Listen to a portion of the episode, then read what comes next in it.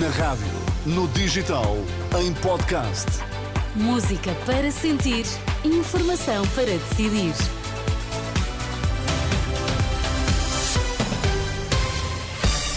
Notícias na Renascença. Para já, Miguel, quais são os títulos em destaque a esta hora? A mãe de Alexei Navalny garante que está a ser pressionada pelas autoridades russas para evitar um funeral público. Benfica vai defrontar o Toulouse esta tarde, confirmada a presença de João Neves no meio-campo encarnado. Informação para decidir aqui no T3 com Miguel Coelho. Olá, Miguel, boa tarde. Olá, boa tarde. João Gomes Cravinho garante que o ministro russo dos Negócios Estrangeiros foi confrontado com o desrespeito pela Carta das Nações Unidas. Em vésperas do segundo aniversário da invasão da Ucrânia, o tema foi discutido no encontro do G20, que terminou esta tarde no Rio de Janeiro. Sergei Lavrov foi alvo de críticas frontais, de acordo com o relato do ministro português. Foi uma oportunidade para dizer olhos nos olhos ao ministro russo aquilo que é realidade. Foi uma oportunidade para confrontá-lo. Portanto, quando ouvimos o ministro russo a falar sobre a importância da ordem internacional, é importante também nós lembrarmos que o principal responsável pela, pelo desrespeito e a violência feita à Carta das Nações Unidas é a Rússia. Quando ouvimos o ministro falar sobre a importância de uh, dar apoio aos países em desenvolvimento, é importante lembrar que quem dá apoio aos países em desenvolvimento são precisamente muitos de nós, países ocidentais, e quem cria dificuldades é uh, a Rússia uh, ao lançar a sua guerra contra a Ucrânia, que é um dos grandes fornecedores de cereais. Portanto, o ministro russo foi confrontado com todas essas contradições e é sempre útil termos um espaço em que podemos fazer, fazer esse tipo de trabalho. João Gomes Cravinho, em declarações aos jornalistas no final do encontro do G20, que reuniu no Brasil as maiores economias do mundo e no qual Portugal marcou presença como país convidado. E as autoridades russas estarão a pressionar a mãe de Alexei Navalny para fazer um funeral privado.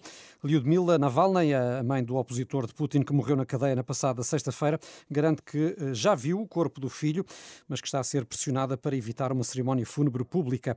A mãe de Navalny avança ainda que, de acordo com a certidão de óbito, a morte ocorreu por causas naturais.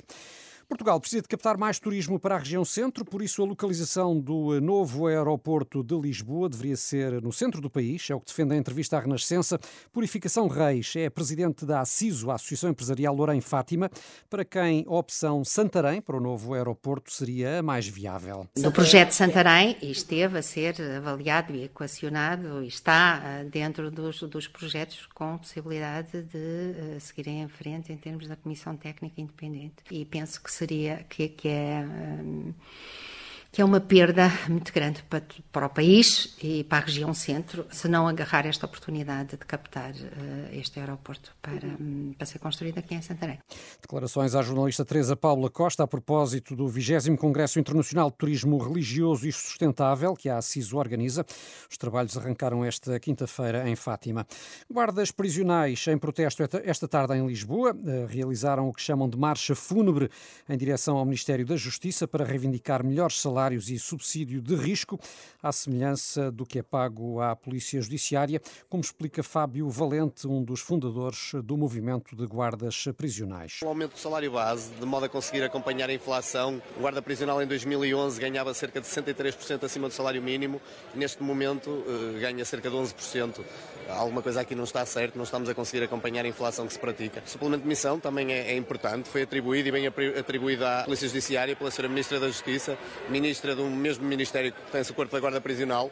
Não sabemos o porquê da diferenciação. A Sra. Ministra disse que era um trabalho penoso da Polícia Judiciária. Eu não conheço trabalho mais penoso do que trabalhar num estabelecimento prisional com pessoas privadas da liberdade. Fábio Valente, do Movimento de Guardas Prisionais. Os manifestantes transportaram um caixão para simbolizar o que dizem ser o enterro da guarda prisional protagonizado pelo governo. E dois dos temas que mais preocupam os portugueses, Miguel, ficaram de fora dos debates televisivos entre os líderes eh, partidários. Foi a conclusão a que chegou a análise de dados feita aqui pela Renascença, não é? Sim, falamos de educação e inflação, que eh, em estudos recentes foram apontadas como eh, duas das principais preocupações dos cidadãos. Dois assuntos que acabaram por ser praticamente praticamente ignorados eh, nos debates, mas quem teve o trabalho de contabilizar todos os tempos foi o jornalista Diogo Camilo, está connosco em estúdio. Diogo, boa tarde. O que é que uh, concluíste, afinal, sobre o tempo dedicado a debater educação e inflação?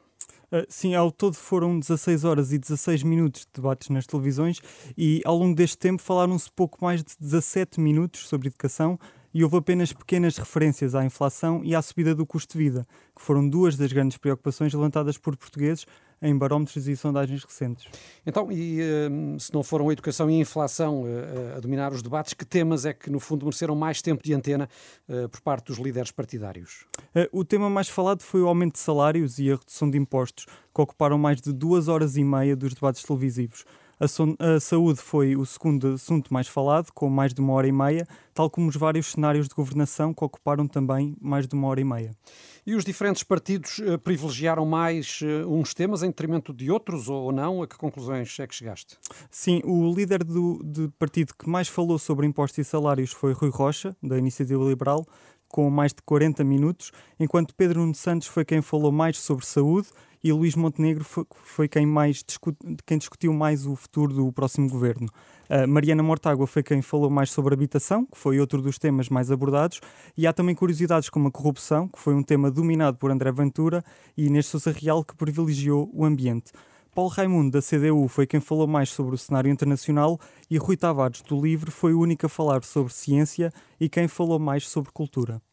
Obrigado, Diogo Camilo. Mais pormenores em rr.pt, num artigo a que chamamos Debatómetro, e vale bem a pena ler para perceber como nem sempre os partidos dedicam mais tempo a discutir os temas que mais preocupam os eleitores. E no YouTube da Renascença, a saúde vai estar esta tarde em exame. É o primeiro de uma nova série de debates sobre os desafios que Portugal enfrenta. Nos próximos minutos, os professores universitários Pedro Pita Barros e Céu Mateus analisam as propostas dos partidos para a área da saúde e definem as principais opções a tomar nos próximos quatro anos. É um debate moderado pelo jornalista José Pedro Frazão para seguir no canal de YouTube da Renascença e em rr.pt. No Mundial de Futebol de Praia, Portugal tombou hoje nas areias do Dubai. A seleção nacional foi eliminada nos quartos de final ao perder com a Bielorrússia por 4-3, com um gol sofrido a um segundo do final do uh, prolongamento. Quanto ao futebol de 11, já é conhecida a equipa do Benfica para a partida em Toulouse e confirmada a presença de João Neves no meio-campo encarnado. António Silva também é titular. Ambos uh, sofreram perdas familiares nos últimos dias. Uh, Di Maria regressa ao 11 depois de ter sido suplente utilizado contra o Vizela.